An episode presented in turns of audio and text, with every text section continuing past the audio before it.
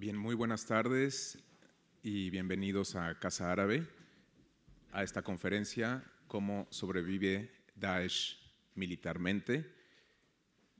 Em, Omar Ashur acaba de, llegar esta tarde de, viaje y nos eh, complace también mucho tener aquí a, Pedro Baños para, eh, digamos, llevar a cabo un análisis más completo y, un debate en el que también eh, participaréis vosotros. Esta mañana leía una noticia en el New York Times.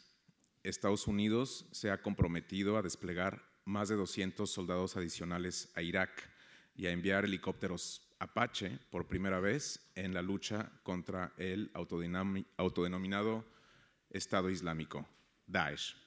Este es el primer aumento importante de las fuerzas de Estados Unidos en casi un año.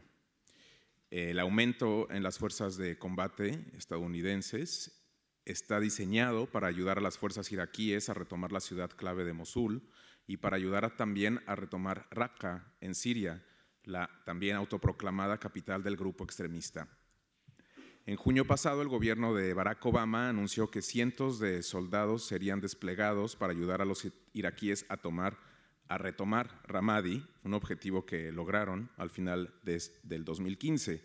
Y eh, también los funcionarios estadounidenses eh, em, que hablaron en condición de anonimato al New York Times dijeron que eh, habrá una serie de fuerzas especiales en Siria que se incrementarían en algún momento dado, aunque, aunque todavía el secretario de Defensa no, no, lo, no lo confirmó.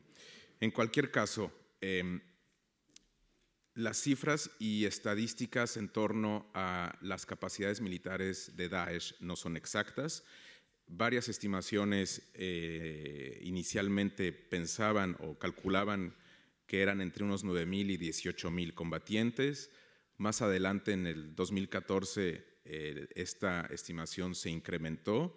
La CIA la evaluaba en torno a los 20.000 o entre 20.000 y 31.000 combatientes, sumando Irak y Siria pero otras estimaciones son mucho más altas. El Observatorio Sirio para los Derechos Humanos señaló que Daesh tendría más de 50.000 combatientes tan solo en Siria.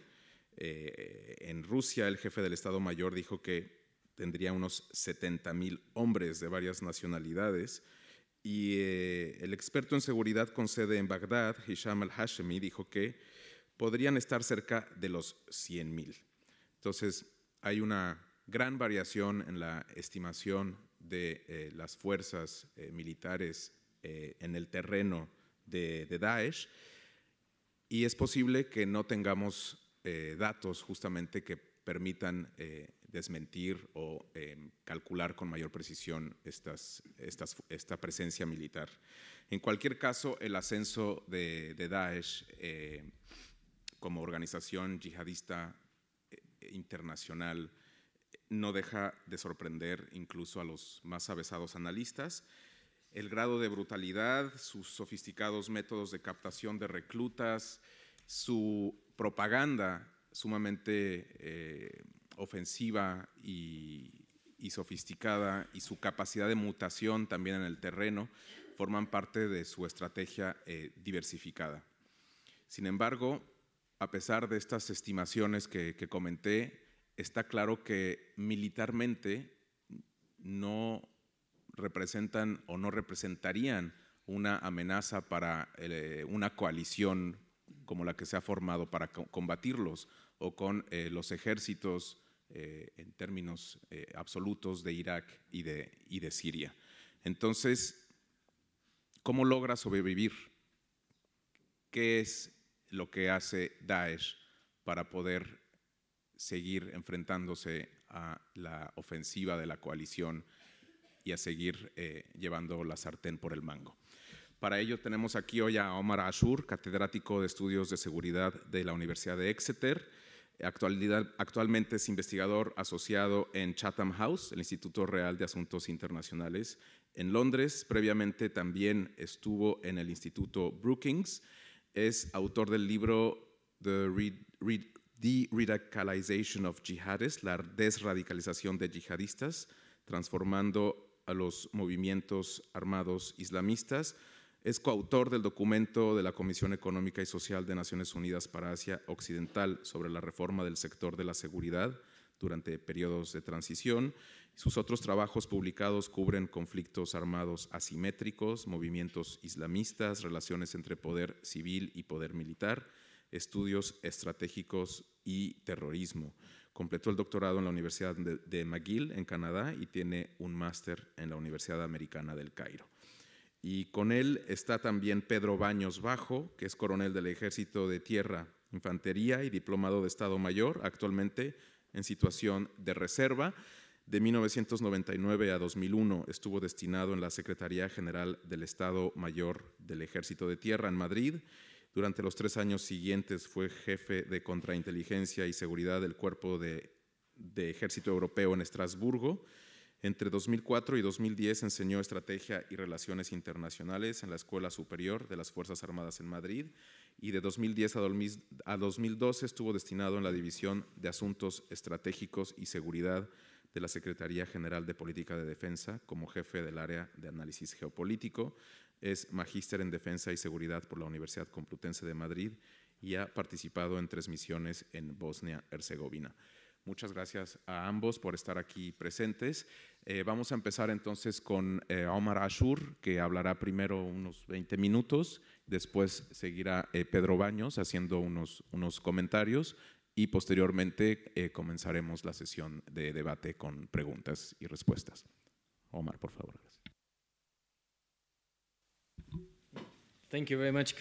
Muchas gracias, Karim, por esta amable presentación. Es para mí un placer y un honor estar aquí con ustedes. Voy a hablar un poco acerca de cómo Daesh ha sobrevivido en los últimos años militarmente eh, contra cualquier pronóstico. Y también es verdad que se le ha, se ha acuñado eh, este término de desradicalización, bueno, la acuñé yo en, en este libro. en realidad me estaba refiriendo sobre todo al norte de África y algunos ejemplos en Europa y en Latinoamérica. Algunas de las conclusiones a las que llegué en mi investigación es que a menos que haya el entorno político correcto, es decir, un entorno, un contexto en donde eh, realmente hay un equilibrio entre las relaciones civiles y militares, unas estructuras eh, em, claramente establecidas en cuanto a las instituciones, etcétera, la desradicalización va a ser un mito. Cuando se produjeron eh, los levantamientos de la primavera árabe, yo creía que estábamos ya de camino a un periodo de transición algunos ante estas desradicalizaciones y transiciones de las armas al desarme se estaban materializando. Por supuesto, Gaddafi y Bashar el-Assad pues eh, echaron esto por tierra y demostraron que la resistencia civil tiene muy pocas probabilidades de llevar a cabo cambios importantes, la guerra en Libia y la otra guerra en Siria pusieron fin a ese, a ese modelo de transición. Así que volví a mi investigación, intelección, eh, investigación, eh, insurgencia y contrainsurgencia, y bueno, volví a, investigar sobre estas cuestiones. Yo recuerdo que en El Padrino 3 eh, el señor Al Pacino decía justo cuando yo creía que ya había salido me han vuelto a meter dentro otra vez. Bueno, pues esto me pasó a mí también. Yo trataba de explicar por qué ISIS eh, ha podido subsistir, ha sobrevivido militarmente. Pues bien, eh, se trata de una organización que en la mayoría de sus batallas eh, se ve superada tanto en armas como en, número de combatientes. tanto se trata de, estados como de fuerzas no estatales. Al-Qaeda en Siria, también en Nusra, también tenemos por ejemplo, sur de Damasco, en los campos de refugiados, ahora intensas batallas, eh, y los actores estatales, ya se trate tanto de las coaliciones internacionales o de, o de, gobiernos nacionales. Si lo ponemos en términos comparativos, el régimen talibán en Afganistán se desplomó en unos dos meses, o más bien, digamos, bueno, no se desplomó, pero sí perdió control de su capital de facto en Kandahar y eh, esto al poco tiempo de haberse formado la coalición. Em, una coalición de, milicias eh, descentralizadas también que había eh, que ayudaban a la coalición. Si esto en Afganistán, en Irak, si comparamos con el sistema del partido eh, del Batista, también podemos ver que esto cayó en un mes y medio. Por la, los ataques aéreos y por la coalición dirigida por Estados Unidos.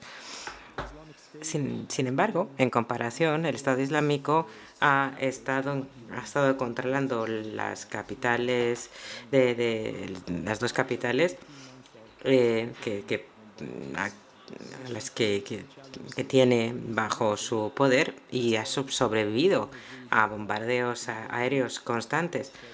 Y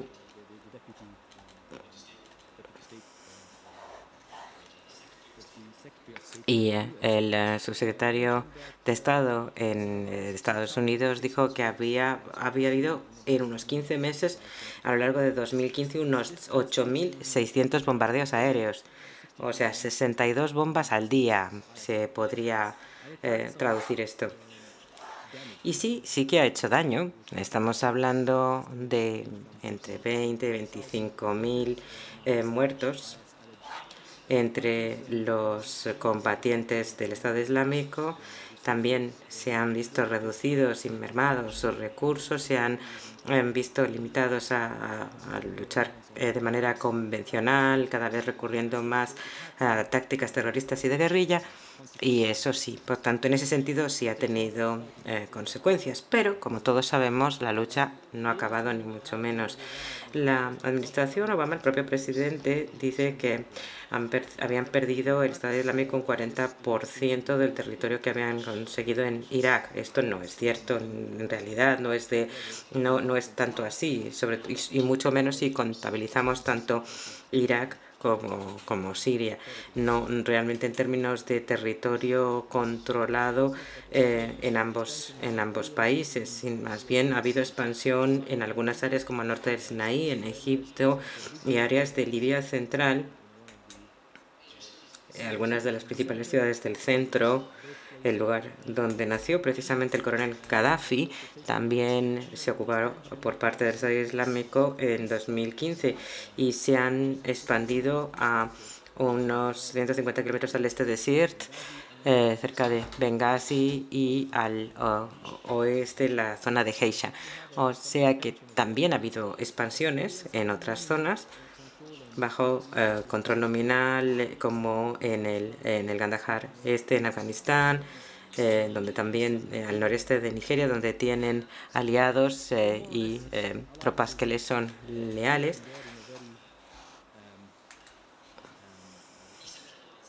Siempre de una manera muy descentralizada, por así decirlo.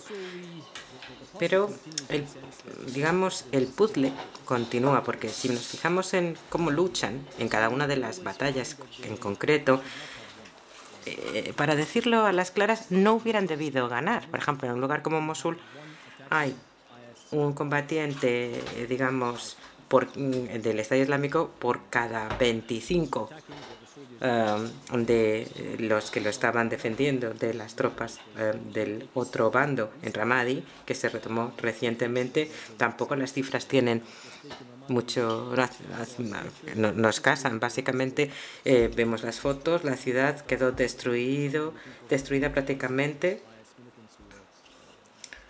había 400 500 combatientes del Estado Islámico dentro pero si nos fijamos un poco en las fuerzas había 20 atacando por cada uno o cada uno, uno de eh, cada soldado, digamos, del Estado Islámico que estaba defendiendo la ciudad. Es decir, que siempre estamos viendo una proporción de 20 a 1. En otros casos es una proporción de, de 12 a 1, como en el caso de Raqqa.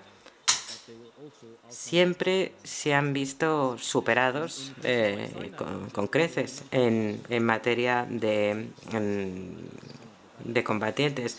En algunos casos ha sido hasta totalmente exorbitante. Eh, hemos podido llegar hasta, hasta 100, 120 por cada uno. Es decir, es decir, que las cifras no nos concuerdan. Y entonces, ¿qué ocurre?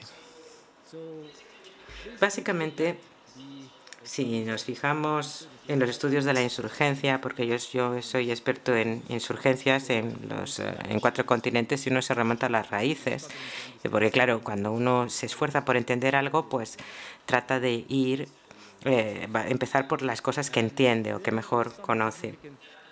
Hay datos significativos porque ha habido un aumento en las capacidades eh, de los actores no estatales de derrotar a los actores estatales. Hay un estudio de la Universidad de Yale en donde estuvieron examinando 206 insurgencias entre eh, desde el siglo XIX hasta 2005 y vieron que en eh, la primera, en la primera cuarta parte del siglo XIX hasta 1825 en el 90% de los casos quien controlaba el Estado derrotaba a los no estatales. Sin embargo, a partir de 1966 eh, hasta 2005 cambió completamente este patrón. La capacidad real del Estado de derrotar completamente a las insurgencias es del 25%, es decir, empezó siendo abrumadoramente superior, es decir, las posibilidades de derrotarles eran del 90% en el siglo XIX y pasaron a ser del 25% solamente a finales del 20.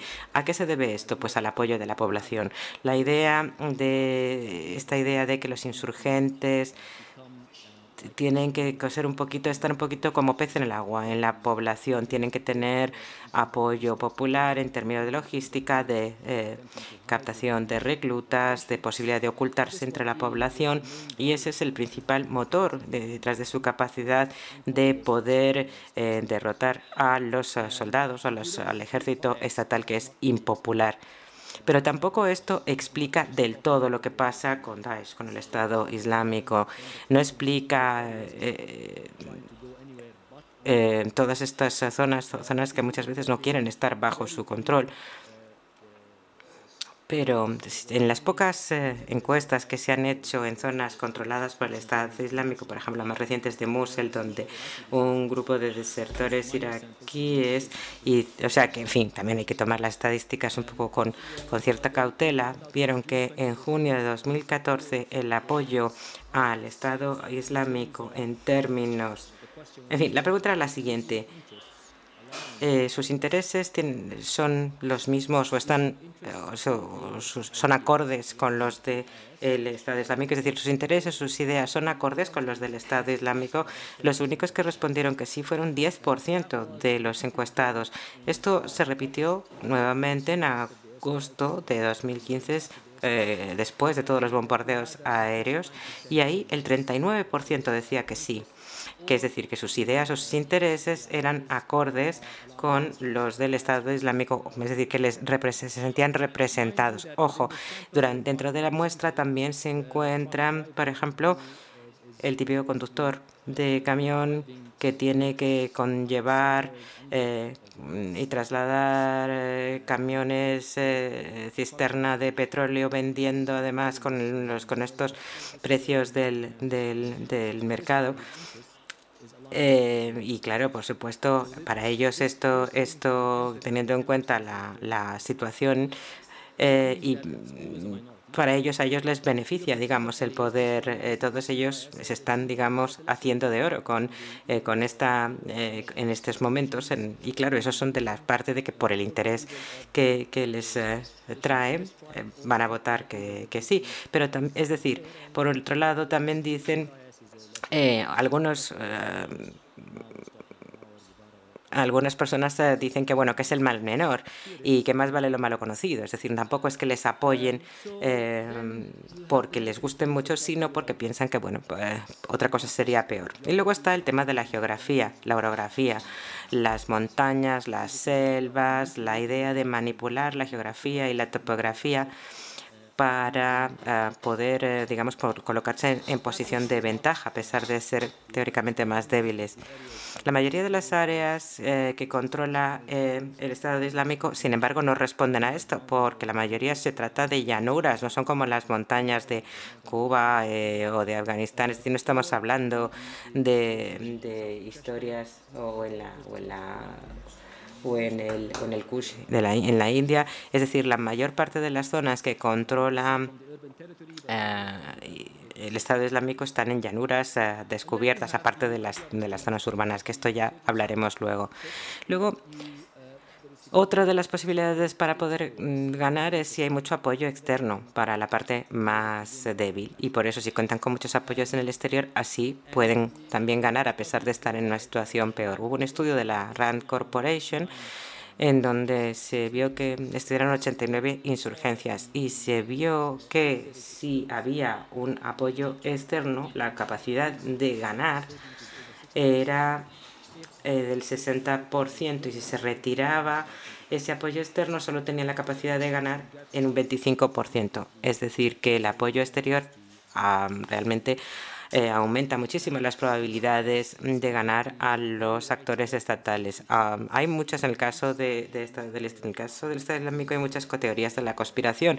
Todas las partes, digamos, se acusan mutuamente unos a otros y se lanzan la pelota a Bashar a Arabia, a Arabia Saudí, Arabia Saudí acusa a Turquía y así sucesivamente.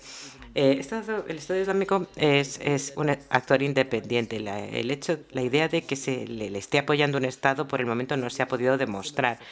Eh, el hecho, la idea de que puedan tener un apoyo similar al que tenían los mujahidines eh, afganos en su momento por parte de Pakistán, Arabia Saudí o los rebeldes por parte de la Unión Soviética en su momento, esa idea no tiene, no tiene una, digamos, no se ha visto demostrada ellos eh, sí que juegan con las eh, políticas de los distintos estados que están en conflicto y las manipulan, pero bueno, básicamente luchan contra básicamente todo el mundo y han luchado prácticamente contra casi todo el mundo en un momento u otro, con incluso con grupos de habilidades con Al-Qaeda, con las fuerzas contra las fuerzas kurdas eh, al norte de, Siria, han luchado contra Bashar al-Assad durante bastante tiempo, bombardearon Turquía de manera eh, también importante contra los iraníes y si entraran los saudíes a Siria también les combatirían. O sea que básicamente están en guerra con prácticamente todos los eh, actores de la región y lo han estado en un momento u otro. O sea que la idea de que tengan apoyo externo, pues tampoco. Así que estuve mirando, vamos a ver, ¿cómo combaten, cómo luchan? Para tratar de entender cómo pueden conseguir eh, adjudicarse estas victorias a pesar de, todos los pesares. Pues bien, vamos a ver la estrategia militar. Su estrategia militar, la estrategia militar es, un, es muy, en fin, es algo que ha durado bastante tiempo. Son, han tardado 16 años en desarrollarse, bueno, casi 17 si empezamos a contar desde su pequeño campamento al oeste de Afganistán, dirigido por Sarkawi y compuesto fundamentalmente por palestinos, jordanos y kurdos que se estaban entrenando allí hasta llegar a los episodios en Irak hasta en 2007 y luego ya a partir de 2010, 2011, todo lo que ocurrió en, eh, en esos años, hubo un eh, un crecimiento, un aumento paulatino de tres tipos de capacidades. La primera que se utilizaba al principio era la del terrorismo urbano, es decir, cómo se eh, fabrican los, los, los, dispositivos explosivos improvisados, cómo se les, dónde se colocan, cómo se les hace detonar, dónde se colocan en un vehículo, si pueden hacer, se pueden activar o accionar a, a distancia, es decir, era un poco eh, artillería eh, lo que estaban desarrollando. También se produjo un desarrollo de las tácticas convencionales de guerrilla, eh, es decir, cómo infiltrarse entre la población urbana, eh, eh, intentos de asesinato, unidades muy rápidas, muy ágiles, muy flexibles, que se desplegaban para hacer este tipo de asesinatos que se movían con mucha facilidad contra la presencia americana en Irak Eh, y bueno, o sea que han aprendido a ser los mejores en ese sentido. Y en 2007 hubo un, todo ese levantamiento de, en Irak que básicamente eh, pues fue un poco la supervivencia del más fuerte, en sentido más darwiniano del término. Ellos, el Estado Islámico, fueron los que consiguieron sobrevivir a todo este, este tipo de, de actividades. Y luego tenemos las tácticas militares convencionales, que se, después de Mosul y el ataque a Mosul realmente se vieron muy potenciadas, 850 eh, soldados en contra dos divisiones del ejército iraquí y también tenían, pero ya tenían eh, capacidades militares convencionales antes en cuanto a artillería pesada, eh, vehículos acorazados. Pero todo esto se vio impulsado eh, exponencialmente después de la campaña de Mosul. Es decir, combinando estos tres tipos y alinearlos eh, en batallas específicas, esto realmente sí que sí que fue sí que fue realmente muy particular, pero bueno, me quedan cinco minutos, vamos a ver si puedo abreviar. La idea de combinar estas tres dimensiones fue muy significativa. En términos tácticos, vamos a hablar primero de operaciones tácticas y después de estratégica. En términos tácticos, la idea de utilizar estos vehículos bomba improvisados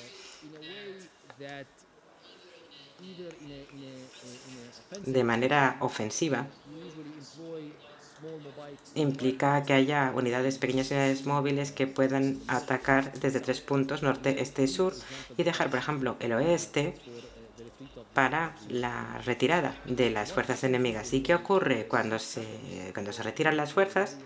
Cuando se produce la retirada, entonces eh, lanzan, lanzan eh, con todo este fuego que les llega desde tres lados, ese otro lado que queda, el lado de la retirada, es el que de repente atacan con vehículos eh, explosivos, vehículos con coches bomba improvisados. Cuando se hace eh, lo contrario, porque también ese tipo de vehículos bomba se utilizan mucho para, con carácter defensivo, y eso es un poco lo que ocurrió en Mosul, el desminado de estos eh, vehículos eh, también eh, la utilización de estos vehículos eh, ha sido muy importante a la hora de potenciar sus capacidades defensivas.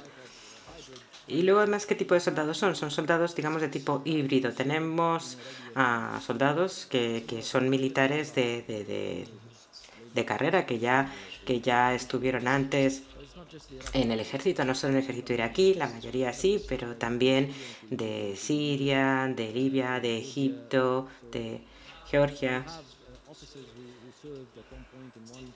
Eh, tienen muchos soldados que han sido ya militares de antes y estos son los que les dan sus capacidades convencionales. Pero también están los insurgentes que han estado luchando, han estado combatiendo. Eh, así vemos un poco sus antecedentes, llevan casi dos décadas ya eh, combatiendo y esta experiencia es, significativa y por, lo, por supuesto esto pues se le traslada también a, la tropa. Y, y luego además tienen gran capacidad para defender un punto específico.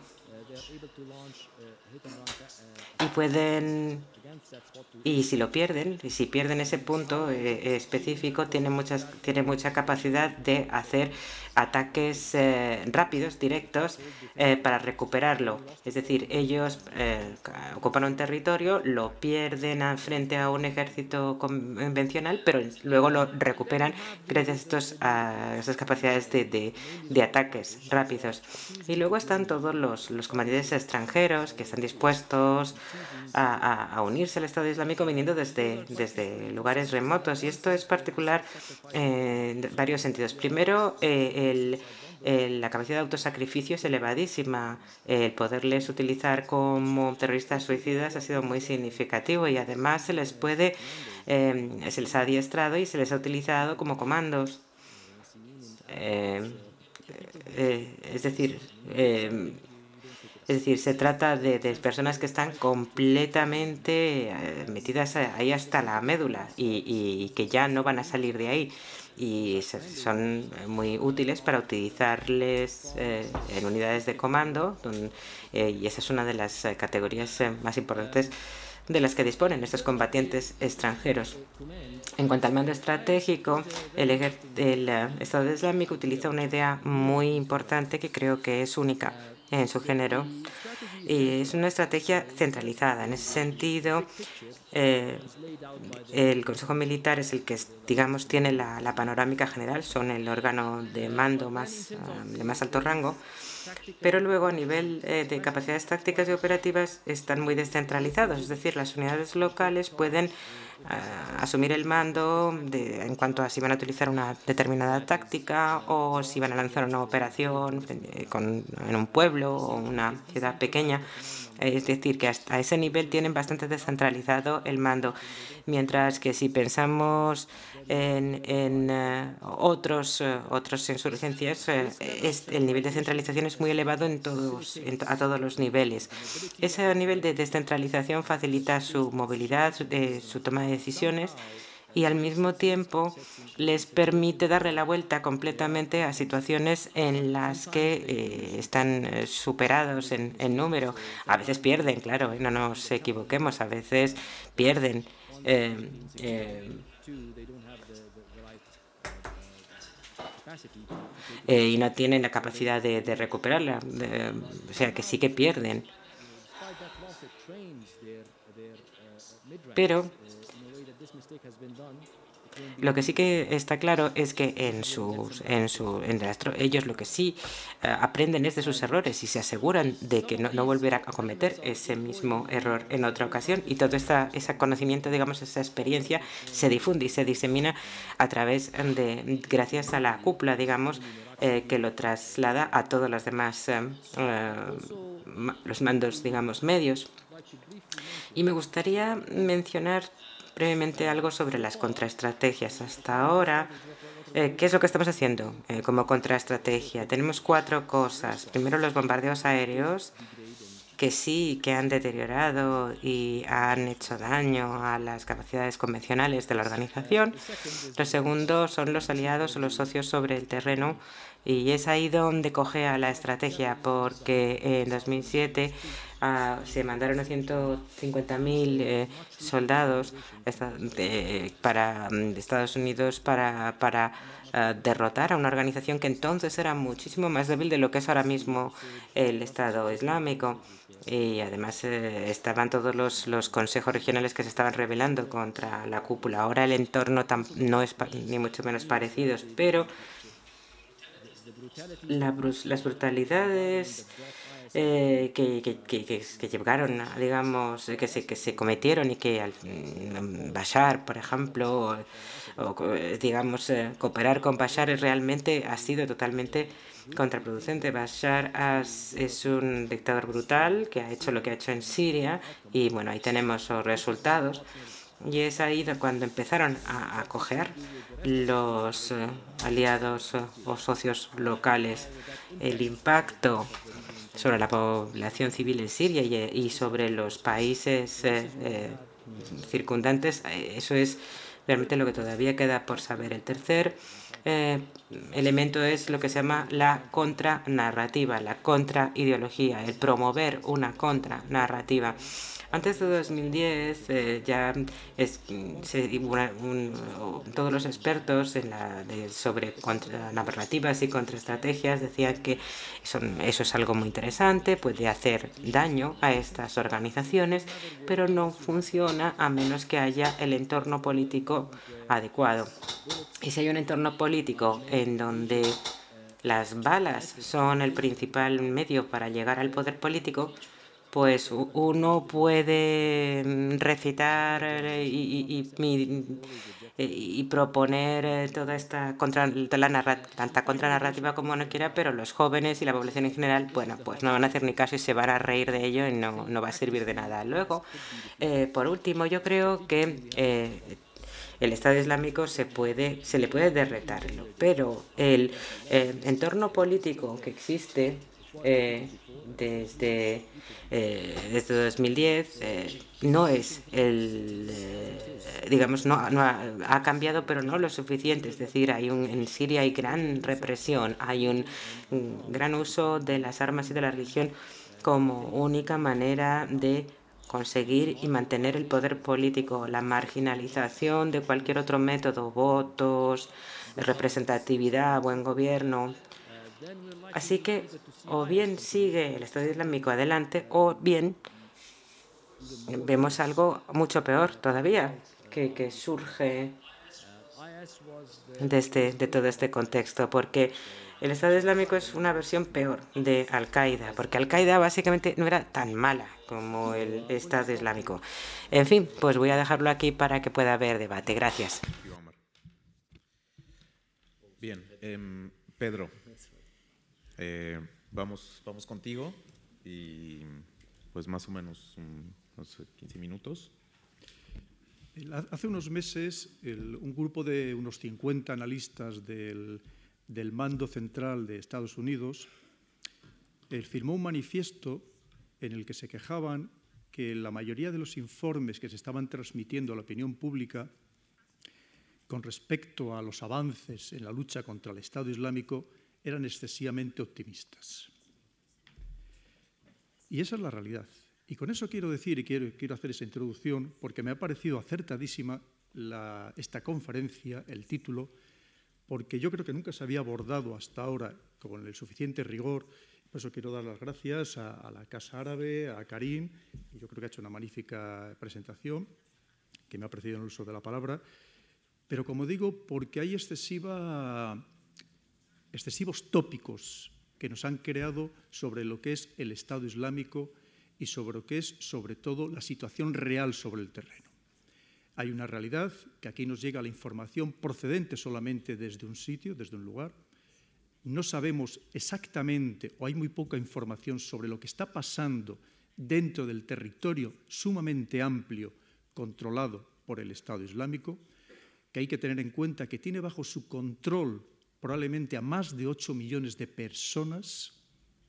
Y es importante resaltar que esos 8 millones de personas, no todos son contrarios al Estado Islámico. Es más, la mayoría viven mejor bajo ahora mismo el dominio del Estado Islámico que vivían bajo los regímenes sectarios de Maliki en Irak y de Al-Assad en Siria, y esto es muy importante entenderlo, porque con ello quiero decir que probablemente, como se ha dicho, acabar desde el punto de vista táctico exclusivamente con la milicia del Estado Islámico, que no le vamos a llamar ni un ejército, sería sencillo, pero acabar con el concepto del Estado Islámico en estos dos países, en este Estado de hecho que ya se ha creado, de facto, es, es, prácticamente imposible, porque volvería a surgir otro tipo de organización con otro nombre que trataría de resolver unos problemas que hay creados en estos dos países desde hace mucho tiempo, desde hace generaciones, y que son la verdadera raíz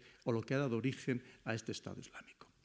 Aquí se ha dicho que que no hay pruebas evidentes de que ningún país haya apoyado al Estado Islámico.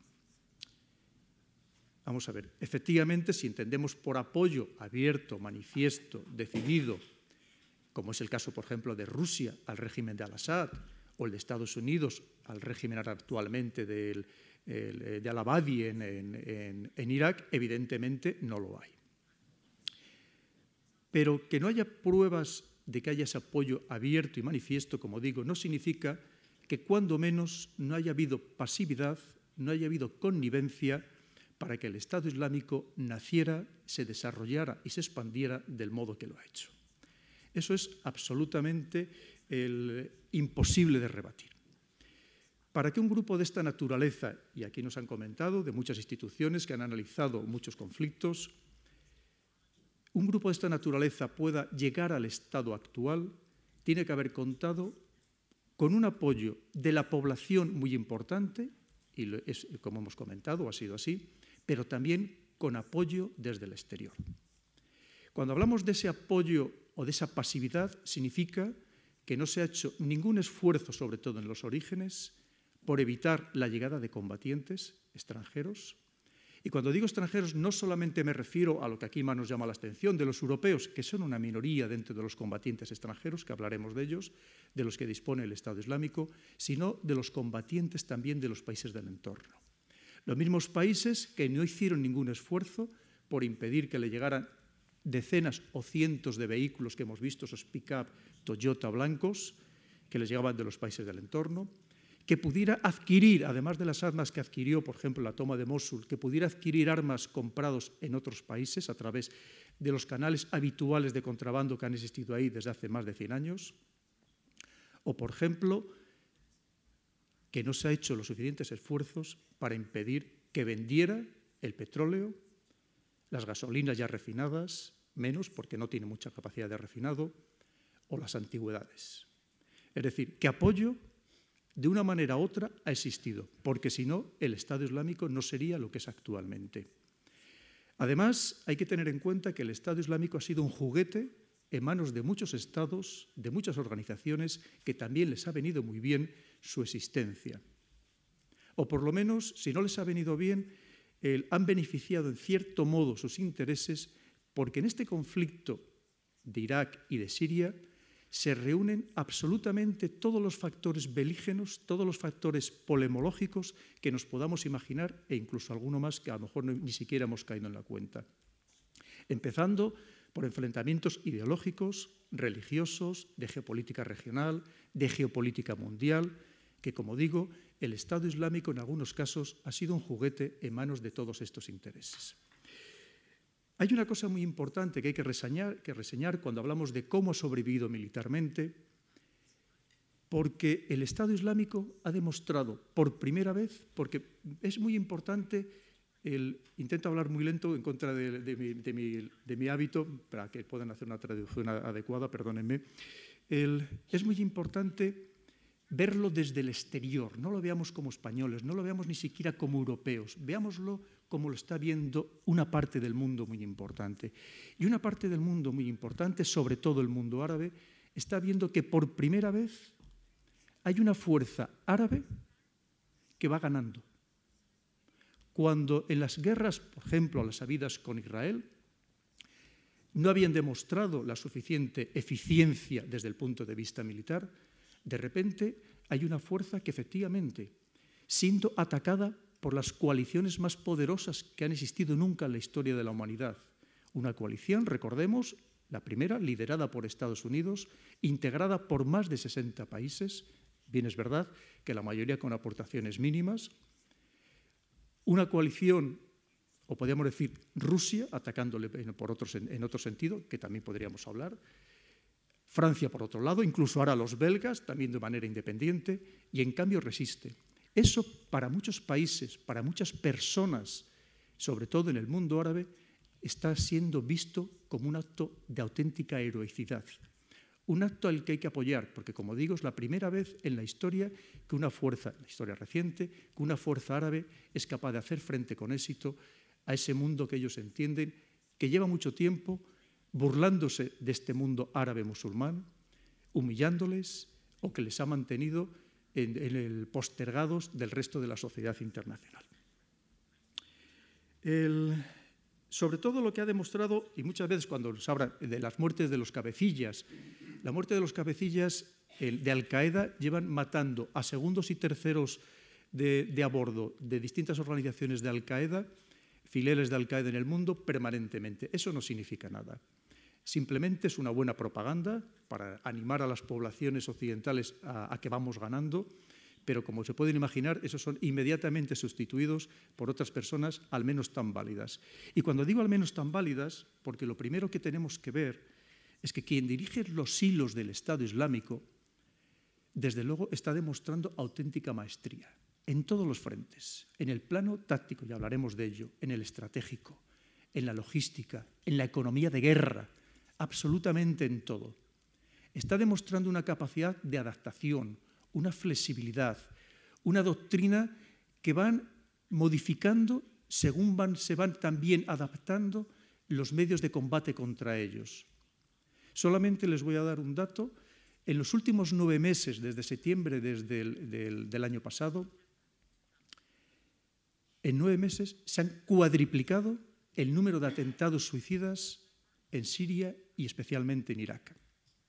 Es decir, a medida que es cierto que se le está presionando, que ha perdido algo de terreno, no mucho, y ahora veremos qué tipo de terreno ha perdido, lo que está haciendo es adaptarse a esa lucha y evidentemente van a reaccionar como saben utilizarlo desde hace muchos años, por lo menos desde el año 2003, que es a través de la simetría, de la guerra simétrica y especialmente dentro de esa guerra simétrica del terrorismo. Y van a atacar a todos los que son sus enemigos o los consideren como tal, allí donde puedan. Si es en ese escenario, lo harán.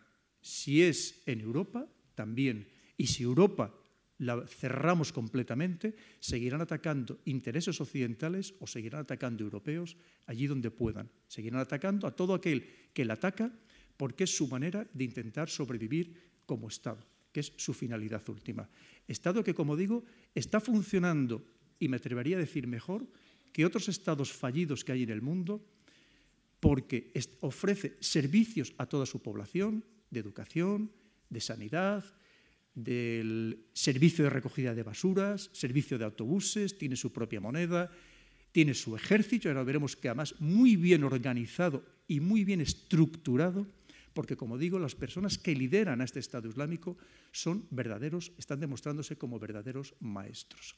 Muchas veces no significa que empleen a fanáticos y que ellos sean unos fanáticos sin sentido, Evidentemente, si se logra tener combatientes fanatizados, es el combatiente perfecto, el que va a ir a morir sin plantearse absolutamente nada, convencido de que tiene una misión superior que cumplir, un destino manifiesto, y evidentemente va a ir encantado a esa muerte, porque además va a pasar, como se dice en inglés, del zero al hero, es decir, de no ser nada en muchos sitios, en su propio territorio, o en otros lugares donde a lo mejor está marginado o harto marginado de las sociedades, a pasar a convertirse en un héroe tanto él como toda su familia. Pero como repito, aunque fueran incluso fanáticos, hay que recordar que el fanatismo nunca ha excluido la inteligencia ni la capacidad. Lo mismo que la inteligencia y la capacidad tampoco ha sido un elemento excluyente del fanatismo, tanto en, grupos políticos como en grupos religiosos. El,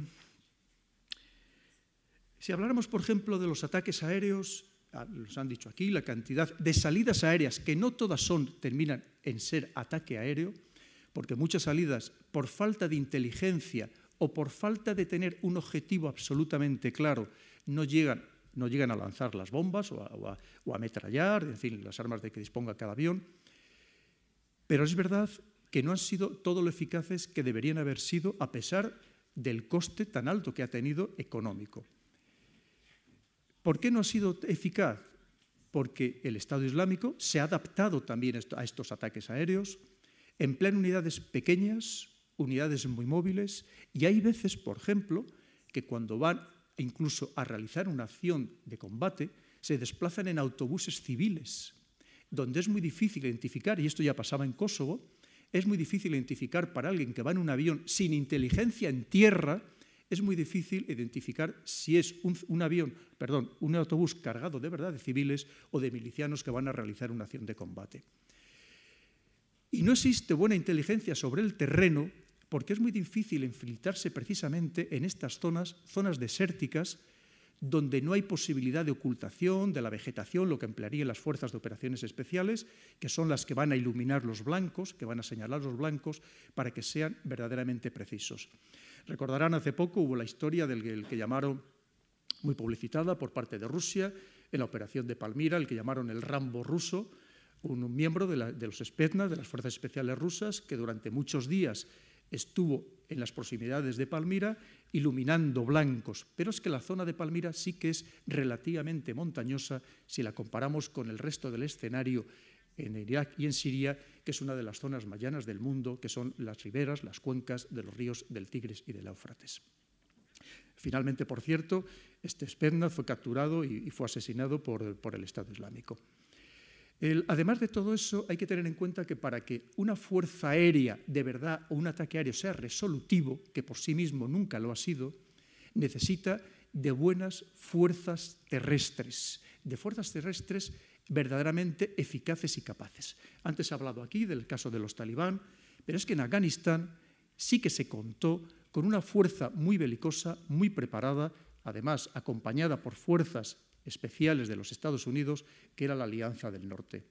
Aquí hasta ahora mismo, estas fuerzas, en el caso concreto de Irak, todavía no se, ha demostrado que este ejército iraquí sea lo suficientemente eficiente. Hemos nos han hablado aquí de algunos casos en los que la diferencia de, fuerzas con respecto al Estado Islámico y las fuerzas defensoras o atacantes del ejército iraquí superan la veintena, de 1 a 20.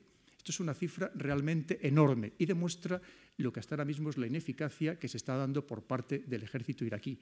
Ejército iraquí que cuando empiezan las hostilidades, cuando empieza la toma de Mosul a principios del 2014, se demuestra como un ejército absolutamente corrupto, donde los empleos se compraban, donde muchas unidades no existían nada más que sobre el papel, donde habían vendido toda su munición y que simplemente se había convertido en un magnífico negocio, negocio para explotar las ayudas internacionales, especialmente las ayudas llegadas a través de Estados Unidos. Esto también nos lleva a otra reflexión que es ahora mismo la situación, que a lo mejor aquí no nos llega, la situación de política interna que se está viviendo en Irak.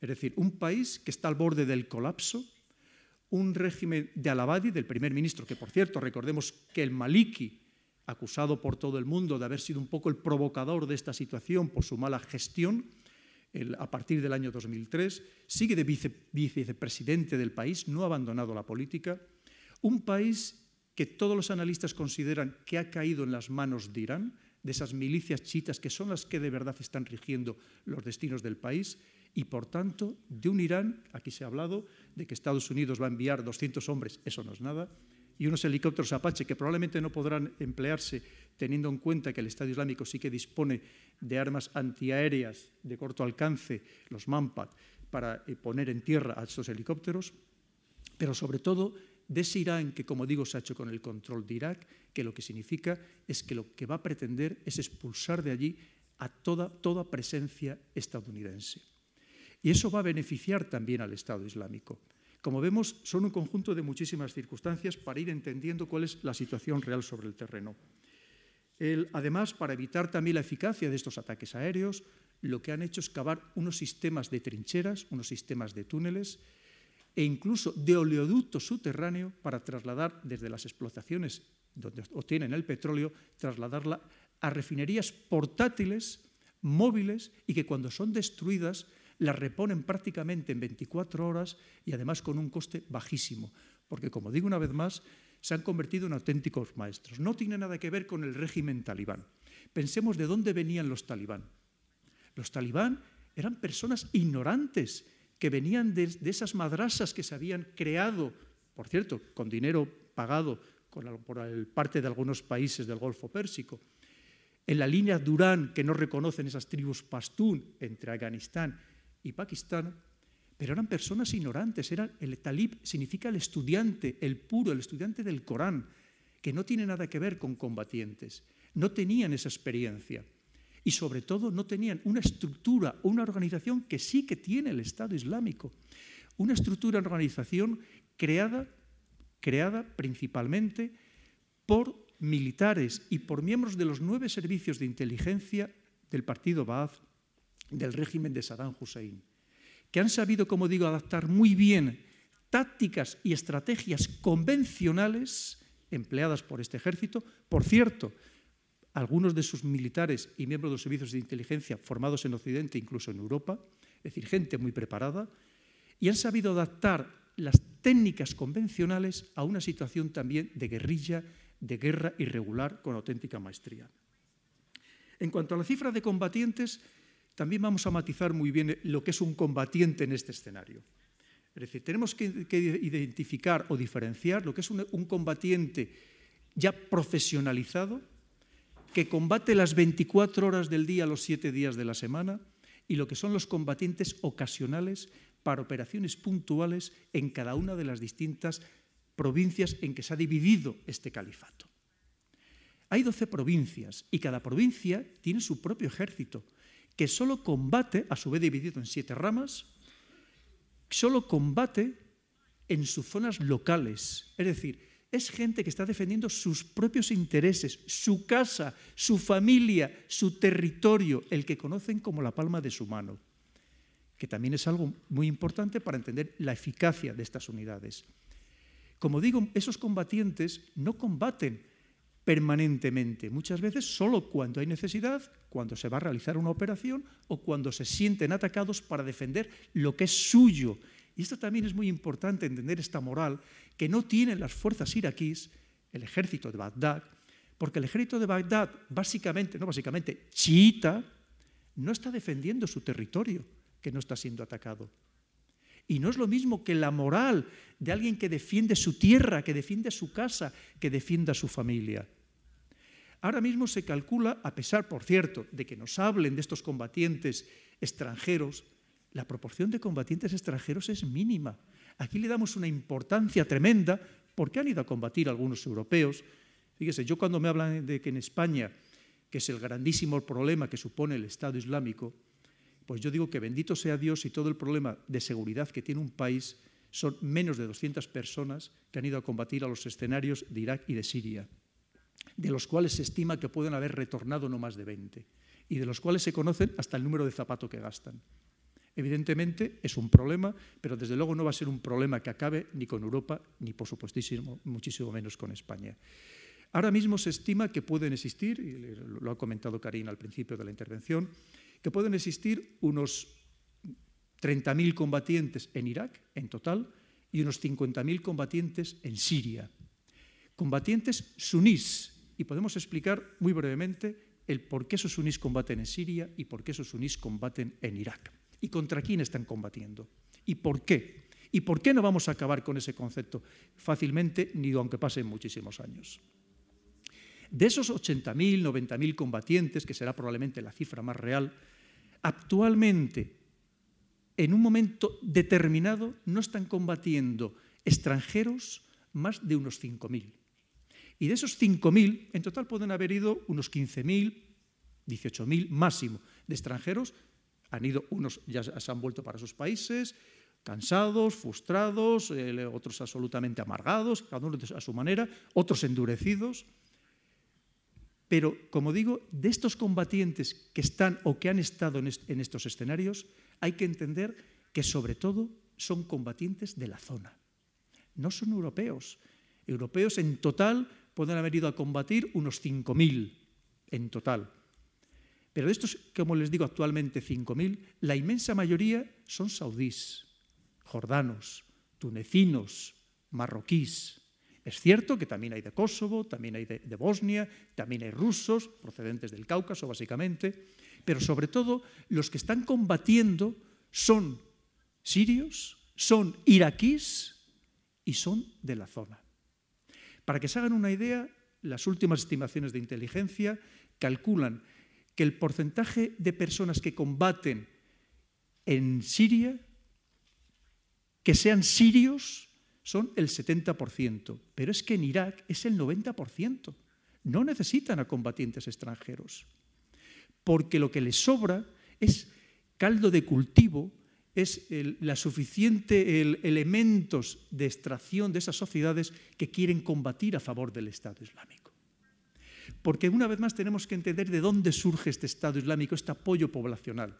Surge como les digo, de unos sunís que estaban postergados, perseguidos, castigados por unas sociedades sectarias, tanto en Irak, a partir del año 2003, cuando se pone a los chiitas en el poder y se excluye completamente a estas personas de, eh, la sociedad, no se les reparte los beneficios del petróleo y además, y piénsenlo por ustedes, ¿qué es lo que harían ustedes? A los militares, a los policías, a los de los servicios de inteligencia, les mandan a su casa sin sueldo, sin nada con que alimentar a sus familias, pero eso sí, con las armas. ¿Ustedes qué harían? A la insurgencia, evidentemente. Tendrán que alimentar a sus familias. Es que la realidad es que cuando empieza el conflicto, en ya en 2013, 2014, en Irak, el 70% de la juventud suní estaba en paro Cuando llega una organización como el Estado Islámico, que está venciendo en Siria, y les dice, yo os voy a devolver vuestros privilegios, yo os voy a devolver vuestros derechos, os van a volver a repartir los beneficios del petróleo que os corresponden, os van a dejar de encarcelar sin juicio previo, os van a dejar de masacrar cada vez que, reclamáis pacíficamente en Jawilla o en Faluya, como sucedió en una manifestación callejera y os aplasta el ejército y mata a 100 personas. Eso va a dejar de suceder. ¿Qué harían ustedes? ¿Qué harían sus hijos? Pues pasarse a esta milicia, evidentemente. Y si vamos a, Siria, por hacerlo muy breve, exactamente igual. Recordemos que los odios entre las grandes comunidades estaban muy enraizados.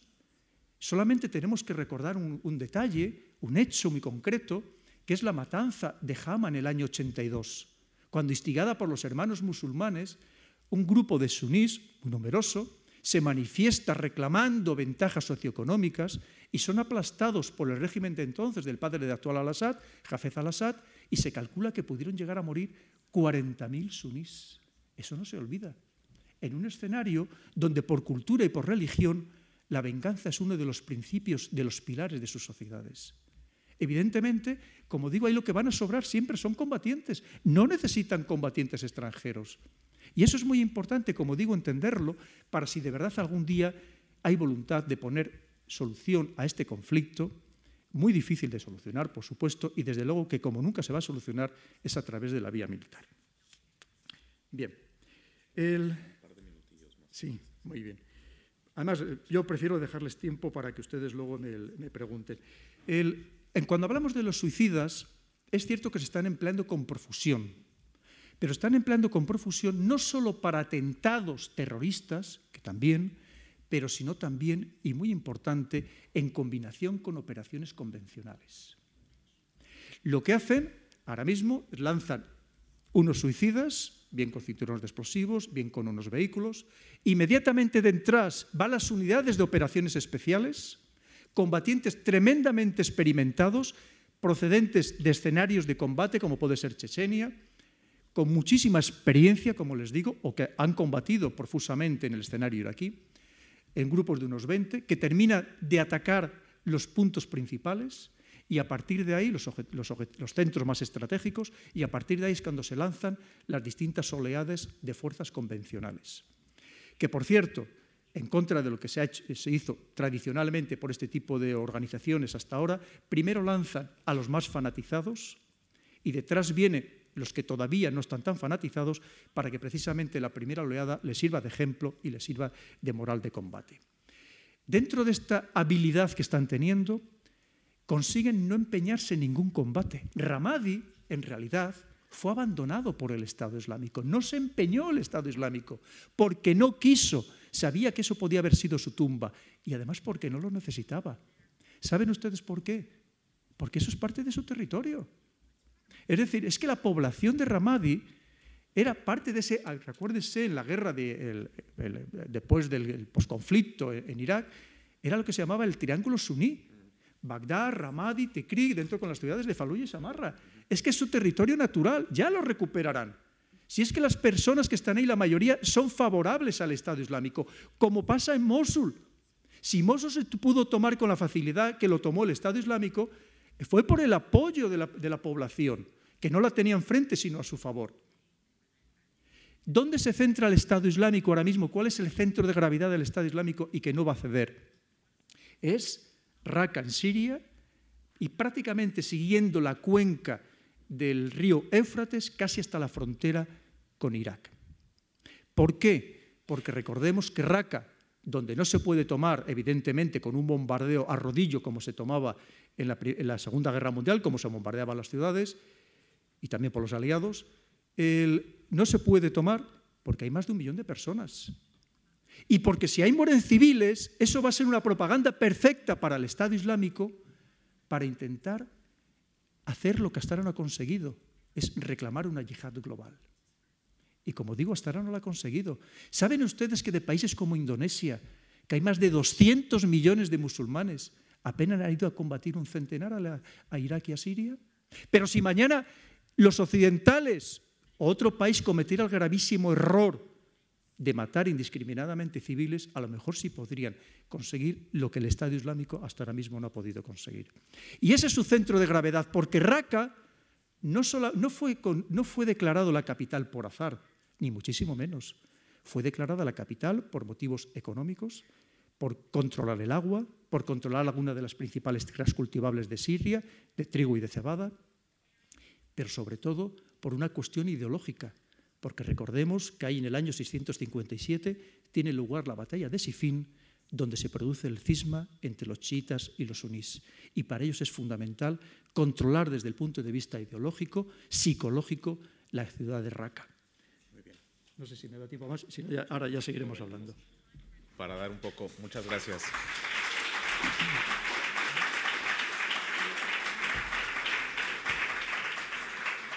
Muchas gracias a Pedro Baños y a Omar Ashur eh, por la, exposición que desde luego eh, ha puesto en evidencia la, sofisticación de, la, estrategia tan diversificada de, Estado Islámico eh, y de efectivamente los, motivos em, que son, que son varios que existen detrás de, justamente de los incentivos que tienen los combatientes como bien, eh, señalaba Pedro, es una minoría la de los combatientes extranjeros frente eh, a, la, gran capacidad para reclutar localmente tanto a sirios como a iraquíes e incluso, e incluso de la región.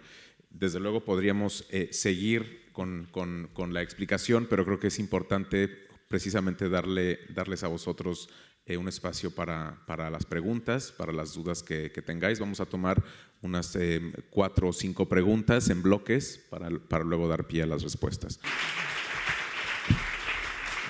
Muchas gracias, muchas gracias a, Omar Ashur, a Pedro Baños, eh, a vosotros por vuestra asistencia. Eh, recordaros que tenemos también estas conferencias, las grabamos y están disponibles en nuestro canal de YouTube de Casa Árabe. Invitaros a consultarlas o a recomendarlas o volverlas a ver. Y bueno, desde luego que ha quedado claro con, esta conferencia la complejidad eh, no solo de, Daesh, sino de todos los distintos niveles, desde el nivel regional eh, hasta el nivel eh, individual o comunitario, y cómo efectivamente, bueno, hay desde luego muchos detalles, pero el hecho de que el autoritarismo, como mencionaba Omar Ashur ahora, esté regresando con una fuerza mayor, provoca efectivamente mm, la reacción contraria. Digo, a toda acción hay una reacción y eh, el, radicalismo y el, yihadismo también están, desde luego, gozando de, una muy buena salud, lamentablemente. Para, el resto, para el resto del mundo. Eh, una gran atomización también y fragmentación en todos, estos, en estos países. Y bueno, hace poco tuvimos en, Casa Árabe a un investigador, Scott Atran, que se, se dedica a investigar, eh, digamos, los motivos o los incentivos detrás de de eh, jóvenes eh, terroristas o jóvenes yihadistas y eh, en él mm, demostraba que realmente no ha habido hasta el momento ningún tipo de competencia para los reclutas de, Estado Islámico, en el, sentido de que no hay otra ideología que pueda ser igual, igual de atractiva para ellos. hablaba muy brevemente de los kurdos como posiblemente el único grupo que tiene incentivos eh, similares a la hora de la batalla, hablaba de la kurdeidad como un sentido de pertenencia que puede hacer frente a eh, los, eh, digamos, a los yihadistas de Daesh, pero desde luego proporcionalmente son mucho, digamos, muy inferiores y el, llamado de, de, la manada, ¿no? Y no dejaba de insistir en que muchas de estas personas lo que hacen es irse con sus colegas, les parece que es una aventura digna de vivirse y que puede incluso ser eh, guay o cool. O sea, hablaba de, lo, paradójico que puede llegar a ser, a, esto, ¿no? los motivos por los cuales van muchos de estos jóvenes a, combatir es también porque no tienen otra cosa más eh, eh, llamativa en sus países de origen o en sus regiones. ¿no? Bueno, pues muchísimas gracias por este, este debate tan, tan nutrido, por vuestras preguntas. Gracias también a nuestras intérpretes y hasta pronto.